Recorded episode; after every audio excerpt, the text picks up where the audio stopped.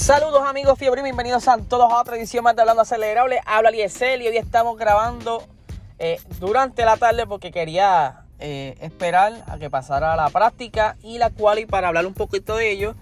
Eh, durante la práctica vimos que Max estuvo dominando la mayor parte del tiempo del trazado. Hubo, un momento que Hamilton también estuvo al frente, pero Max dominó luego. Vimos también a Lando Norris metido en esa segunda posición. Eh, vimos los Ferrari bastante rápidos también. Yo creo que la prisa del tener que buscar ese setup lo antes posible para poder estar entonces ready para la quali eh, de esa sprint race pues los puso como que a pensar rápido y por eso es que empezamos a ver todos estos tiempos eh, bastante rápidos de estos equipos en esa primera sesión para ir rapidito Max terminó primero, segundo Lando Norris, tercero Hamilton, cuarto Leclerc, quinto Bota, sexto Sainz, séptimo Vettel.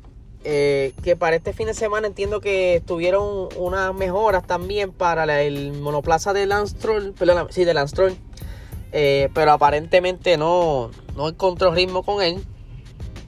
Checo Pérez octavo, noveno Ricciardo, por lo menos ya lo vimos saliendo poco a poco de esa zona de las posiciones 12, 13, 14. Lo vemos un poquito más arriba, cerca de los puntos. Eh, Esteban Ocon igual le cambiaron el chasis eh, para ver si había una mejora, ya que lleva dos carreras sin tener puntos. Pierre Gasly la 11, Yuki Tsunoda la 12, Giovinazzi la 13, Alonso en la 14, 15 Raikkonen, 16 eh, Latifi, 17 Mick Schumacher, 18 Stroll, 19 Mazepin y 20 George Russell. Y cuando yo vi a George Russell número 20, yo dije, wow, hasta aquí llegó el pobre Russell porque normalmente son tres prácticas para ponerte tener un setup bueno para tratar de tener el mejor pace en la carrera. Y pues aquí lo vimos como que bien perdido atrás, pero cuando comienza la quali todo cambia. Max estaba con su Red Bull bastante confiado. Incluso vimos a Checo Pérez dando unos buenos tiempos. Eh, pero de un momento a otro, eh, Mercedes sacó como que las garras.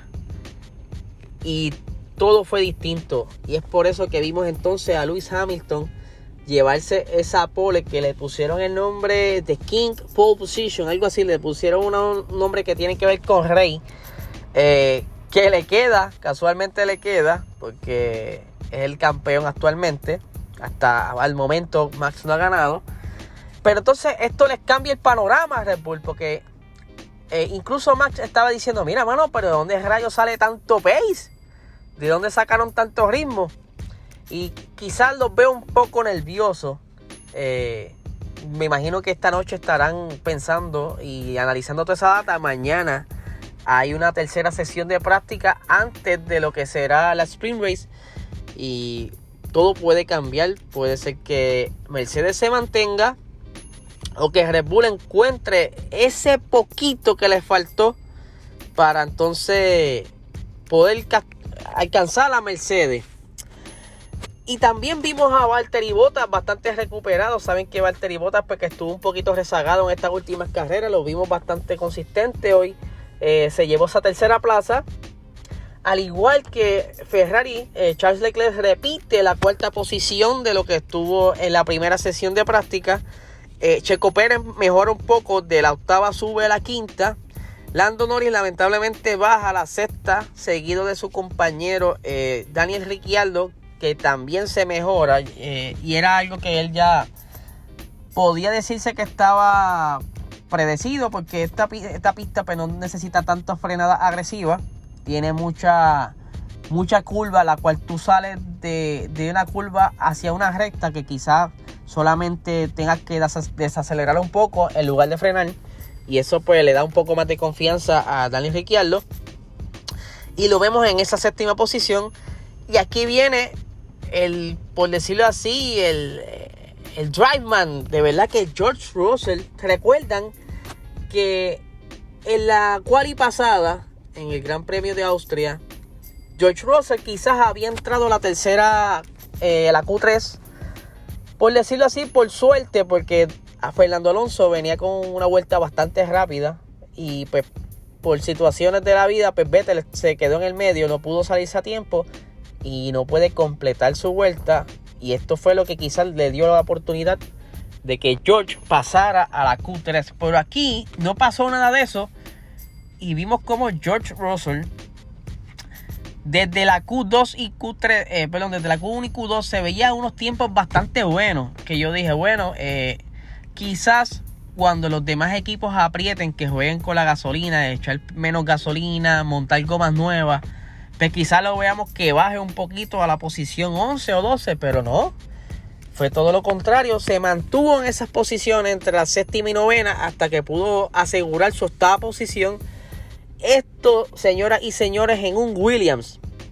Y es ahí donde yo digo que tú puedes ver la diferencia de destreza y experiencia entre la Tiffy y George Russell. Por eso es que George Russell eh, se considera ¿verdad? un prospecto en futuro para Mercedes porque está haciendo tremendo trabajo en, por decirlo así, en un, en un traste, como decimos nosotros aquí en Puerto Rico. Y pues definitivamente esto le tiene que haber brillado los ojos a Mercedes. que si pensaban aguantar el anuncio, yo creo que lo van a soltar antes. Pero de verdad, de verdad, Russell se está ganando ese asiento en Mercedes. Y dirán, está bien, pero Bota se quedó tercero. Sí, pero Bota le está pasando lo mismo que le pasó a Albon. Albon estuvo eh, durante la temporada, la mitad de la 2019 y toda la 2020, pues como que adelante, atrás, adelante, atrás. No había consistencia. Y eso no gusta, porque tú no, no puedes confiar en él. Y en estas circunstancias donde tú tienes que defender un, campeonato, tú necesitas a esos dos pilotos ahí, eh, a tu escudero, o si en ese entonces, en esa carrera tú eres más rápido que tu compañero, pues tú, tú vas adelante y tu escudero te defiende, pero tienes que estar siempre arriba, bastante cerca a tu compañero, para que obtengan mejores resultados. Y es por eso que esto que está haciendo George Russell, de verdad que está haciéndolo lucir bastante y sea con quien sea, fuera de William va a estar y va a estar un equipo mejor. Yo a mí me gustaría verlo más en un McLaren que un Mercedes, pero esa es mi opinión. Seguimos acá. Eh, Carlos Sainz en la novena posición. A mí me preocupa los Ferrari porque ustedes saben que Ferrari, como le sucedió en Francia, eh, son circuitos bastante rápidos con este tipo de curva tipo S que tiende a darle más eh, estrés a las gomas y ellos tienen esa, ese punto débil en el tren delantero donde sobrecalienta las gomas y quizá eh, no va a ser su mejor fin de semana porque ellos sabemos que tienen un ritmo de quali brutal porque les, les conviene que la goma caliente más rápido en quali, tienen más grip y pueden sacar esos tiempos. Pero en carrera es totalmente distinto porque en carrera si se mantiene esas temperaturas y se calientan de más, la, obviamente la goma sufre y se degrada más rápido, entonces vas perdiendo ritmo y ves entonces donde empiezas a perder todas esas posiciones. No tan solo pienso yo esto, lo he escuchado en otro, en otro foro donde se cree que Ferrari este fin de semana quizá lo podamos ver fuera de los puntos. Eh, eso pues, hay que ver que si no se sabe si, si ya batía Binotto, pues sabemos que ese es un problemilla que tiene Ferrari Vamos a ver si ya Ferrari por lo menos logró buscar la manera de acostumbrarse a eso o jugar con eso. Eh, siguiendo por aquí, tenemos a Vettel número 10. Eh, sabemos que Vettel pues está, como quien dice, recuperándose en ese Aston Martin eh, que ha dado muchos problemas esta temporada. su compañero no le fue igual de bien. Luego tenemos a Alonso en la 11, Pierre Gasly la 12, Esteban Ocon en la 13, Giovinazzi en la 14, eh, Stroll en la 15, Sunoda en la 16, Kimi Raikkonen en la 17, eh, Latifi en la 18, Mick en la 19 y Mazepin en la 20. Ahora vamos a volver un poquito a Luis Hamilton. Saben muy bien que Luis Hamilton, pues luego de tanto tiempo, ha regresado al simulador.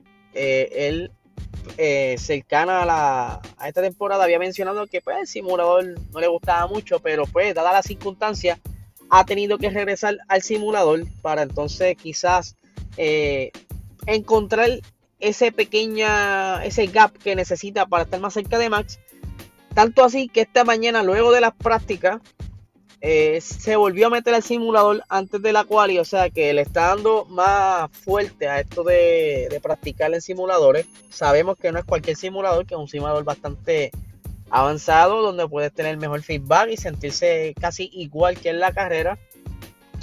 Eh, vamos a ver qué pasa. Esta, este fin de semana sabemos que es el primero de este formato Spring Race.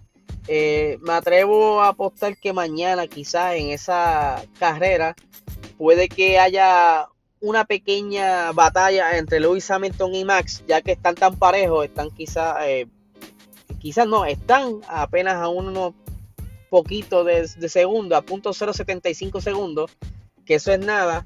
Eso quiere decir que el ritmo está bastante parejo y puede ser que veamos una gran batalla entre ellos dos. Bien importante pudiera ser que esa batalla se dé en la primera curva. Eh, y puede que al estar tan parejo se le dé la apuesta a Alfredo Nin y tengan quizás un toque Max y Lewis Hamilton. Que esto sería desastroso para ellos. Ya que el terminar atrás o que se les rompa un win no es eh, opción en una sprint race, una carrera tan pequeña, eh, corta, perdón que son 17 vueltas y cualquier error sería desastroso para las posiciones de las cuales van a comenzar el domingo. Eh, vamos a estar bien pendiente mañana a lo que será ese sprint race y voy a estar pendiente también a la práctica porque quiero ver qué, qué ajustes hacen porque tengo dudas. Normalmente en un fin de semana regular cuando tú entras a la quali está lo que le llaman el park farme que se supone que tú no toques ningún ajuste del monoplaza hasta que pase la carrera, ¿verdad? Porque te pueden penalizar, pero dado que es una situación distinta, eh, me hace pensar que no puedes tocar quizá eh, algún setup, porque entonces ¿para qué, ¿para qué tienes una práctica luego de una quali y no poder ajustar? O sea, como no me hace sentido. Tengo que leer más a fondo en ese detalle a ver si el par mes se cierra o se mantiene abierto hasta después del Spring Race. Así que veremos qué sucede. Eh, disculpen, ¿verdad? Que salió hasta ahora, como les dije. Eh, también me acaba de llegar la información de que Víctor González clasificó 13. ellos habían hecho un mejor tiempo, pero por alguna razón le borraron las vueltas de su mejor tiempo. Y pues lamentablemente eh, la carrera arrancarán 13. Veremos a ver qué sucede. Eh, sabemos que es una pista corta también allá en Line Park. Eh, que pudieran quizás recuperarse, por lo menos remontar y terminar por lo menos un top 5 porque es fuerte arrancar desde esa posición. Y tener un podio desde ahí está, está fuerte. Pero así que fuerza para el corillo ya en Beijing Racing, que les vaya bien y sé que van a por lo menos a triunfar y recuperarse de esa. Así que mi gente, que tengan excelente fin de semana.